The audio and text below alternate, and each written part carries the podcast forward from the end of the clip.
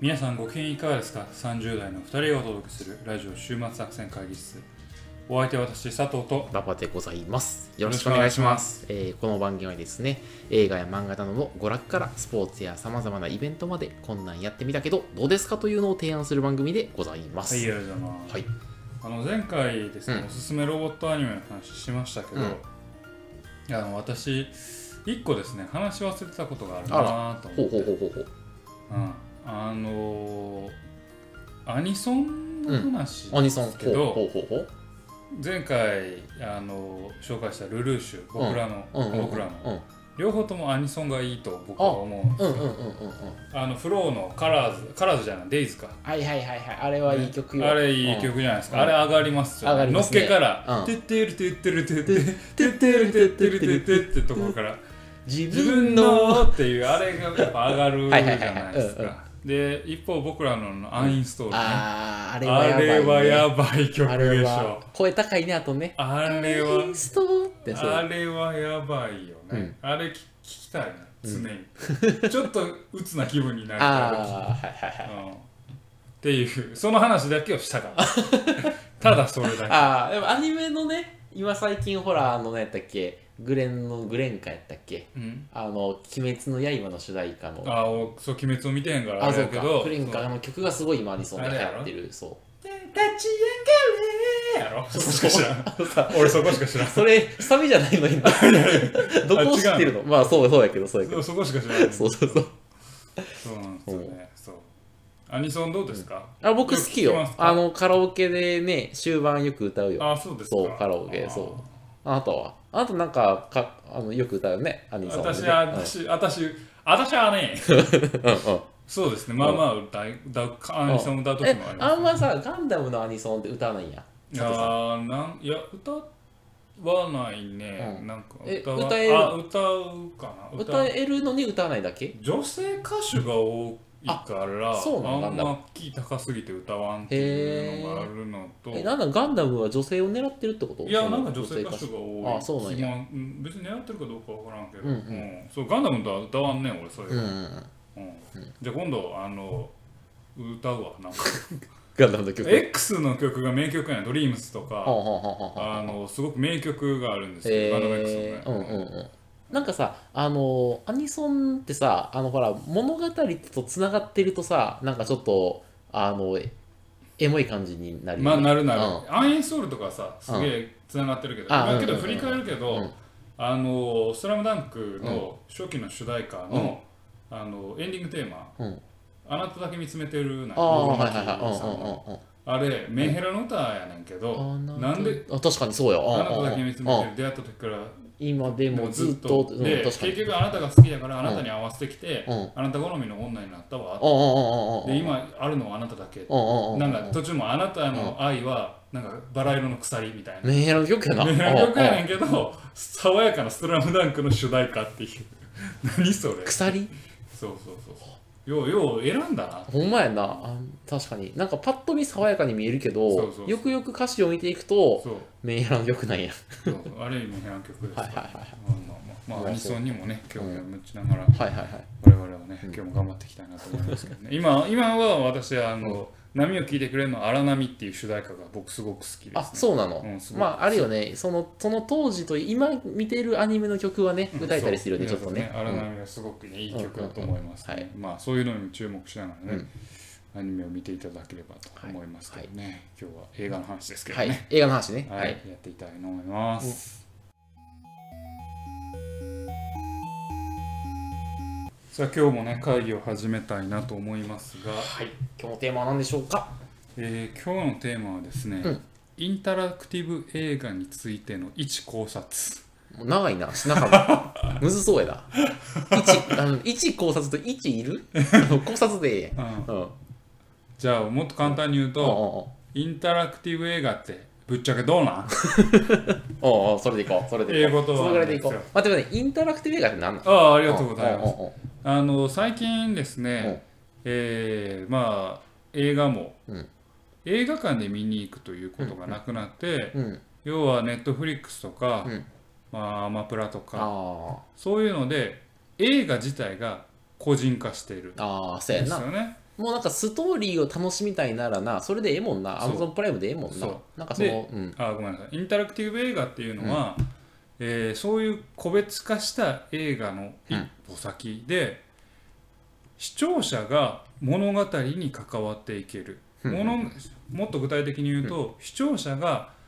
えー役者のあるいはストーリーうんうのんうん選択肢を選んで、うん好きにストーリーを組んでいくお面白そそれうがインタラクティブ映画おもろそうえなんかライトノベル的な感じかえーなんかそうまあライトノベルというか、まあかまいたちの夜みたいなあゲーあム3つどのっちかっ選ていう択肢の中から選べる映画というかゲームではうんよくもう昔からあるうんうん分岐するやつ分岐するうんうんうんストーリー分岐があるものだったんですようん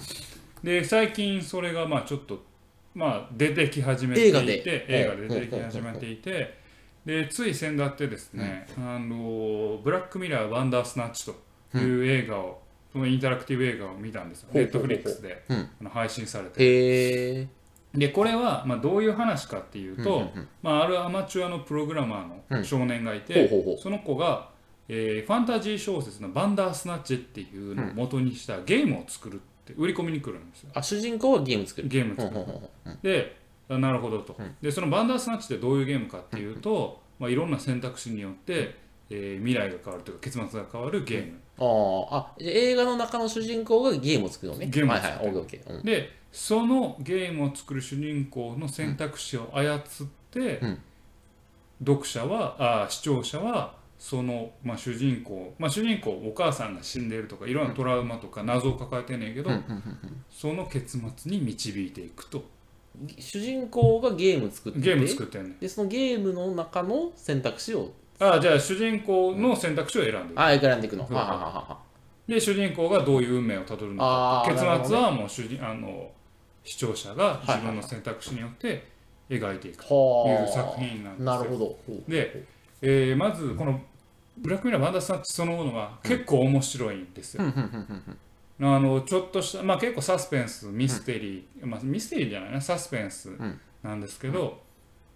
えー選択肢一つによってうん主人公がたどる運命が変わってくるからはいはいそれが結めちゃくちゃ面白くてなるほどねあのー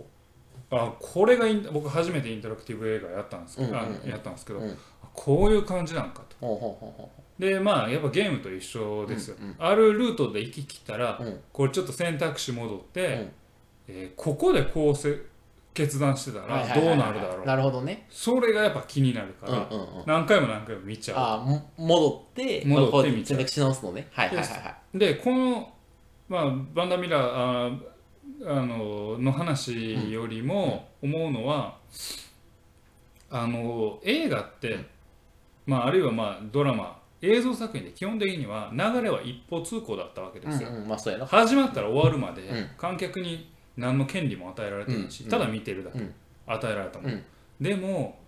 このインタラクティブ映画っていうのは今いるところから戻ったりなるほど新たな選択肢をしたりっていううんうんうん見方の可能性は広げてるな、なるほどはいはいではいはいある意味でより没入感が、うんあの没入感没入することができる、うんまあそうやな没入感があるだってあれやもんなちょいちょいその自分でどの選択肢するかをその自分に委ね委ねら委れねるもんなられてるわけだからそのボスいやおうでも没入するよなそう俺俺がこの主人公やったらどうするかをな考えさせるシーンがちょいちょいあるわけちょいちょいある、はいはいはいで特に、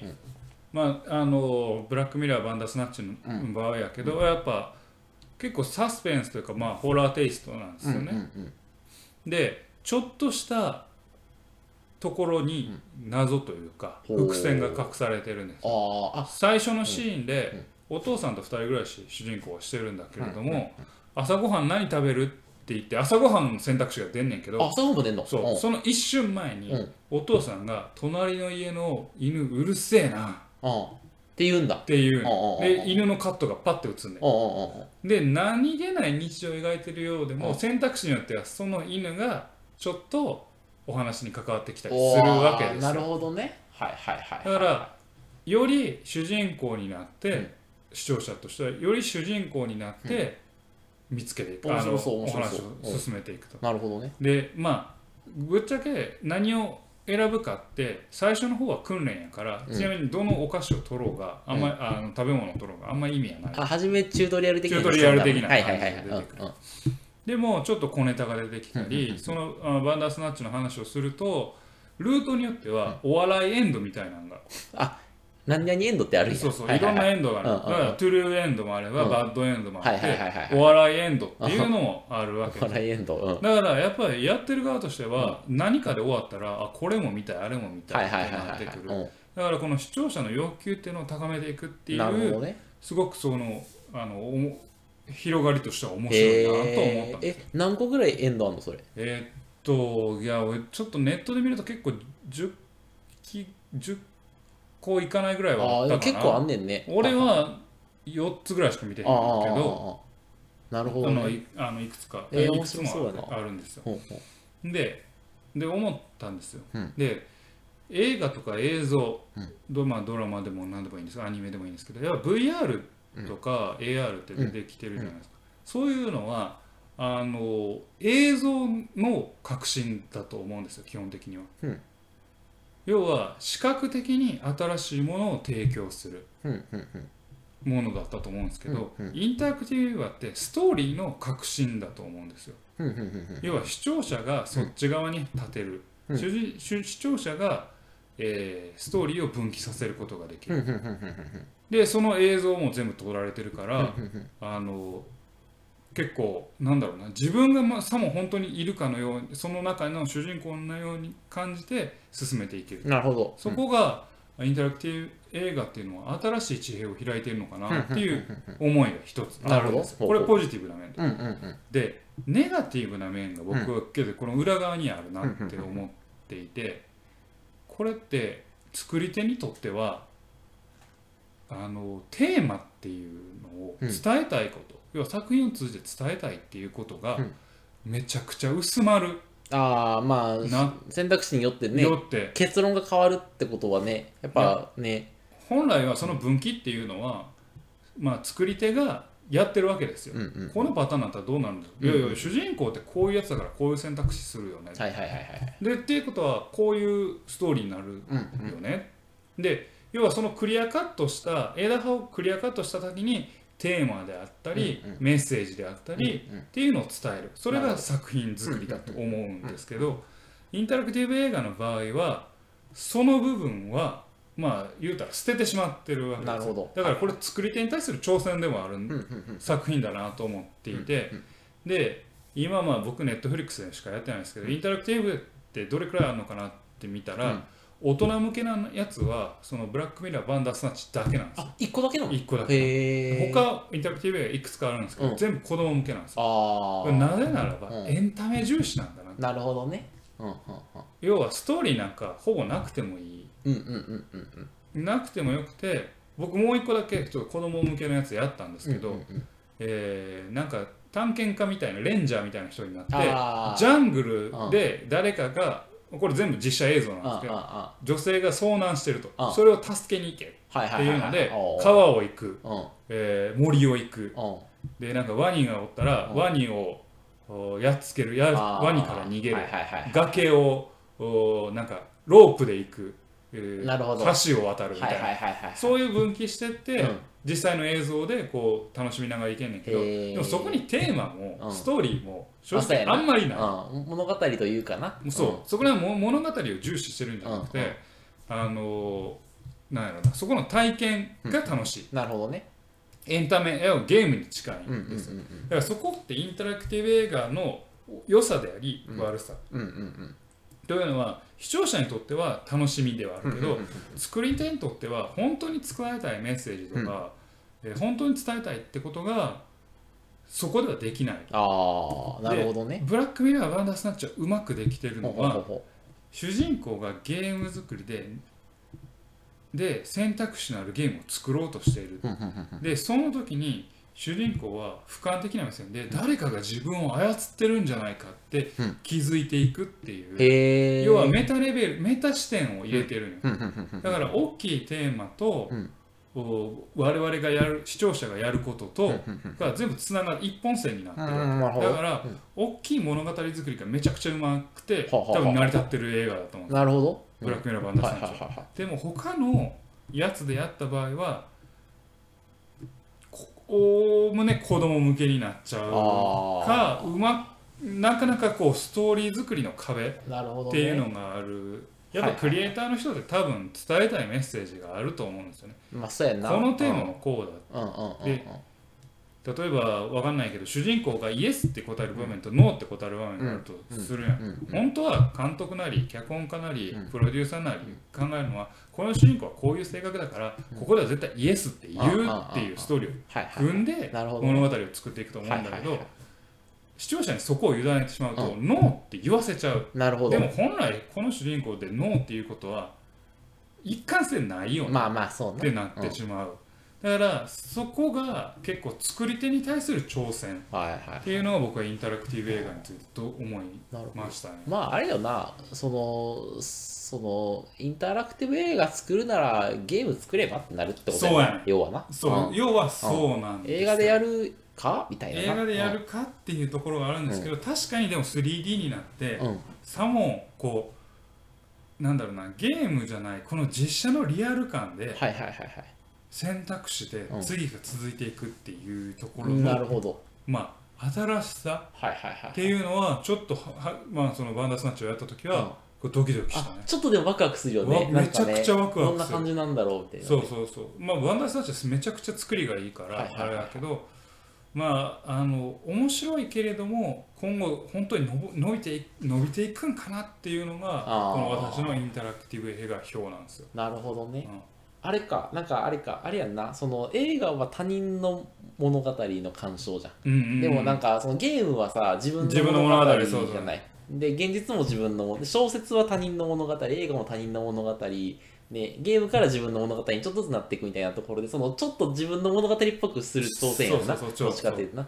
でもそれならゲームでいいじゃんみたいないといこじろゃをんっていうところを超える思かっらてしまうだからもしインタラクティブ映画の可能性があってああやるとするんだったらやっぱり、えー作品中にゲーム要素があるものつまりはミステリーとか、なるほどホラーとうんか、うんうんやっぱそっちになっちゃうんだろうなって思うんよそれならなんかストーリーというよりそのひヒヤヒヤ感とかあるもんなそうそうそうそうそうこっち行ったらあやられるぞみたいななそうそうそうあそうの方がまだ、あーまあわかるかなって思うそれやったらさいっそのことさあの、えっとループを繰り返している主人公にしたらいいんじゃん主ル人ープを繰り返す主人公あなんかもう、えっと自分がやり直したら実は主人公もそのループ構造に自覚的で、うんうんなんか私俺はなんか実は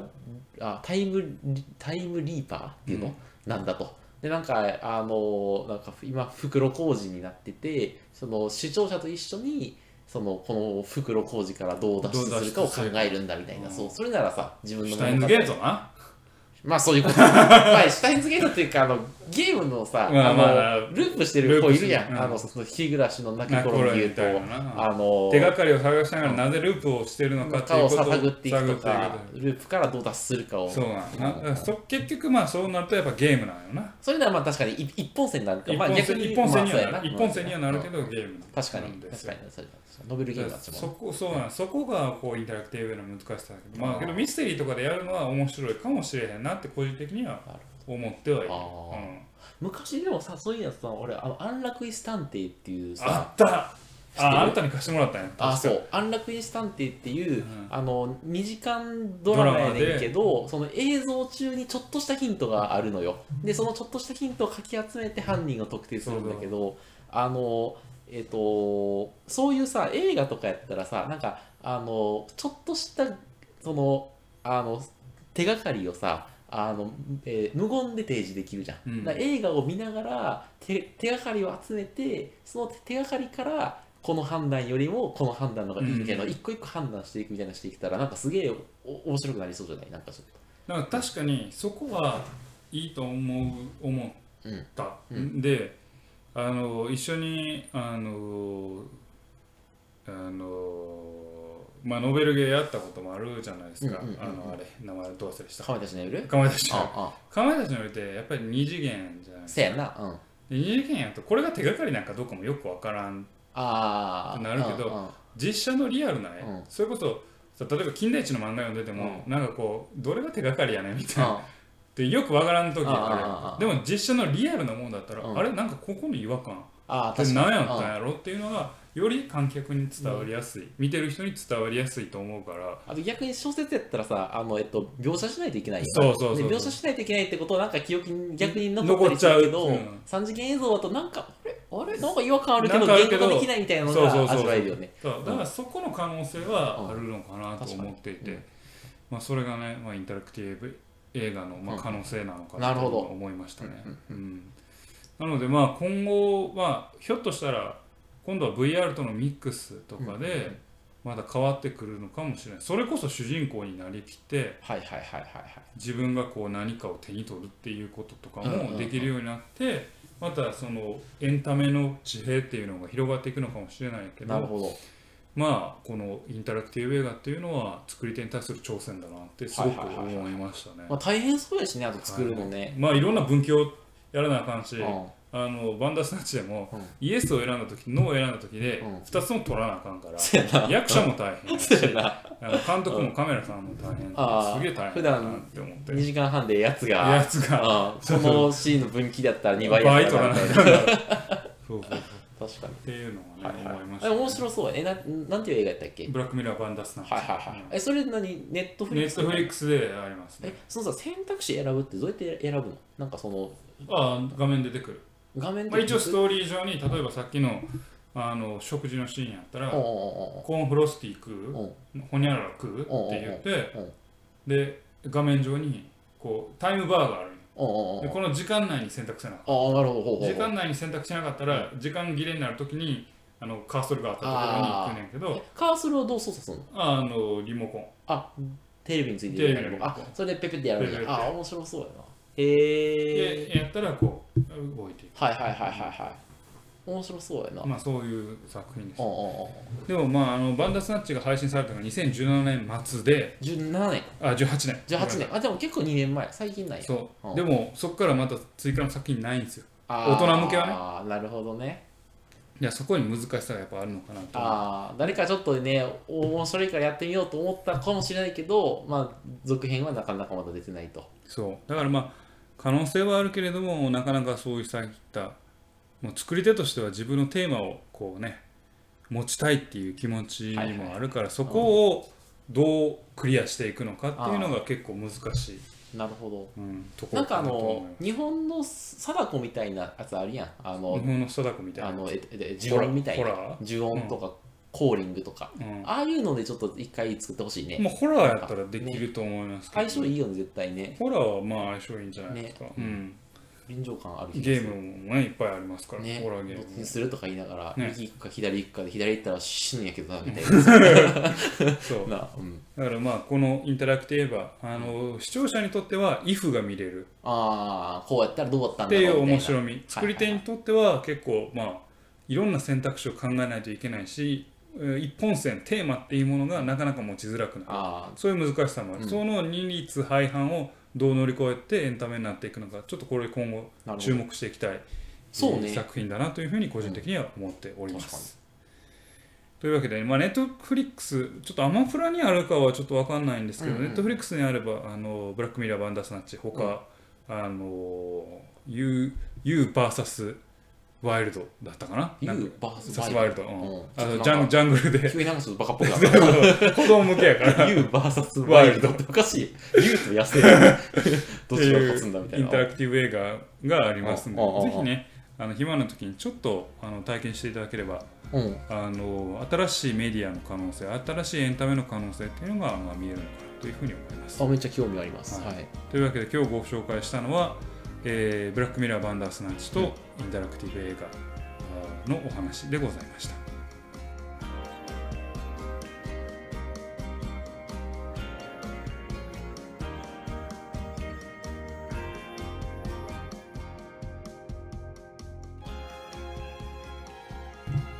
週末作戦会議室でお便りをお待ちしておりますお便りはポッドキャストのメモ欄に記載されたリンクよりアクセスいただき終幕作戦会議室ホームページメールフォームよりお願いしますまたツイッターもやっています週末作戦会議室ぜひ検索くださいお便りはツイッターにいただいても結構でございます。いいありがとうございます、はいそろそろ怖い話考えなあかんな。そうなんですよこういう話会やりたいやろこうう話会でねハトさんいつも俺にさ、怖い話をさ、出せ出せと言いつつさ、自分そんな怖い話せえへんよ。いや、俺結構怖い話したよほんやったっまけにいや前回はうん去年はうん、あの妻が遭遇した座敷わらしっぽい話ああ、そうやったそうやったそうやった。その前はメキシコ赴任うんのあの盗聴器があった話ああ、あの、盗聴器の話怖かった。うんあ2年前にやってるんで、だかぜらひちょっとあの、は結構い。怖いんよあの話怖かったた。え、お前、去年の話は、そんな怖なかったいぞ。やいやいやいやいやあ気づたいまにさいやあんた俺がたまにうんこがケツについて金玉についてた話とかするから怖くないって言ってるだけで 汚い話するか らな、たまにな、怖い話というのな。あとあのあれだあの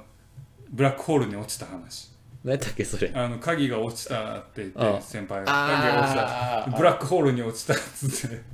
何の話って言って あじゃあダークサイドに落ちたブラックサイドに落ちた。ダークサイドに鍵の話やった鍵な、のこれ。話どうしたと ななぜホースの暗黒面に落ちたのという話とかねまあなかなかねまあ怖い話といえばねホラーもなかなか見たいと思いますけどうんうんうんね最近見たほらあの見てないんですけど7月からネットフリックスであの呪音のドラマが配信されるというドラマなんか配信されドラマてへドえラマ版が新しく作られてあ配そう信なんされるんで怖いんかな僕見たいなと思ってまいすけどね、やー一人で見たくないななんかアメリカンホラーストーリーっていうシリーズもあって、それも見ようと思ってるんですけど、うちんょっとなかなかあんま手つけずに、あーなんか怖いの見たいなと。ゾクゾクしたいんや。ゾクゾクしたいのゾックゾクしたい。その俺感覚分からへんねほんま。んな何がええの怖い話なんか見てうんまあ、よく言われるのは、あの怖いものを見ることによって逆翻って自分が安全圏にいるっていうことを確認する人間の心のプロセスっていうようなのを誰かが言ってたえーそれあれなさっきの話で言うと自分の物語じゃなくて他人の物語としてそうそう共あ有くすまるってでこと怖いものを他人の物語として享受するからうんして俺は安全みたいな翻って自分が安全圏にいるっていうことを確確かめるっていう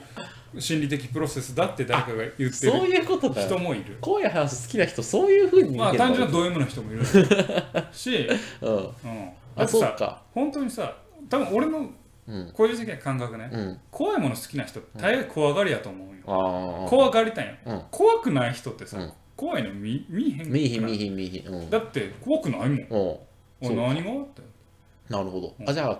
カイジのおっちゃんやねんな、みんな怖いの見てる人は。えカイジグのグググググとかあ言いながあら、まあそそううね。リスク取ってそうるリこスクの取ってるクズどもガーッとか言って、わしは安全圏にいるみたいな。そうそうそうそうそうそうそうそれそれそういうやつで。それまあね怖いのね見ていきたいなと思いますけどね、はい。まあそういう意味ではブラックミラーバンダスナッチいいんじゃないですあ、か、怖いのあれ。うん、まあ結構まあ怖いというか奇妙やね、奇妙うなのん、。よ世にも奇妙な物語感の方が強いバッドエンドになったら、ちょっといやられてしまうの。バッドエンドの方がちょっと面白かった面白いの。あ、そうなの。トゥルーエンドがちょっと、まあまあ、そうなんや。あまあ、まあ、って感じだ。はいはいはい、って感じだ。なので、はいはいはい。まあ、そんな感じでね。なるほどまあ、夏、ちょっと暑くなってきましたかそらうね。ね。うん。肝も冷えるような怖いお話を今後していきたいなと思ってますけやどってみね。ましょちょっと調べておきます。はい。というわけでお送りしてまいりました、ラジオ週末作戦会議室。本日はこれにてお開き。お相手は私、佐藤とう。馬場でございました。また聞いてください。さようなら。